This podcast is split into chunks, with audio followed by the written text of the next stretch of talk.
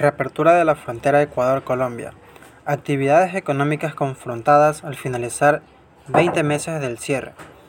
Según un estudio colombiano, se han registrado pérdidas por unos 20 mil millones de dólares. En el puente Rumichaca se abre gradualmente desde este 15 de diciembre.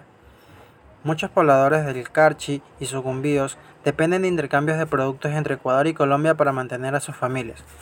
El cierre del principal paso fronterizo, el puente de Rumichaca, termina este 15 de diciembre con el inicio de una apertura gradual para generar expectativas en la zona limítrofe. Los sectores económicos que se han beneficiado durante los 20 meses de inactividad en el viaducto, con el fin de evitar contagios del COVID-19, temen perder sus ingresos mientras otros quieren recuperar lo que han perdido.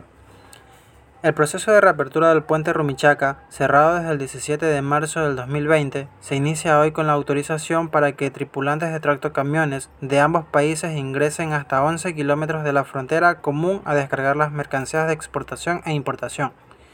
Con ello se termina el incómodo intercambio de conductores en el centro del viaducto binacional, que provocó quejas por varios siniestros de tránsito.